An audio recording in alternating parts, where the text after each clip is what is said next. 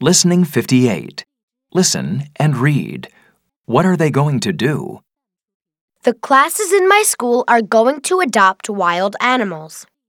The animals aren't going to live in our houses. They are going to stay in the zoo. We are going to give some money to the zoo to look after the animals. My class is going to adopt a tiger.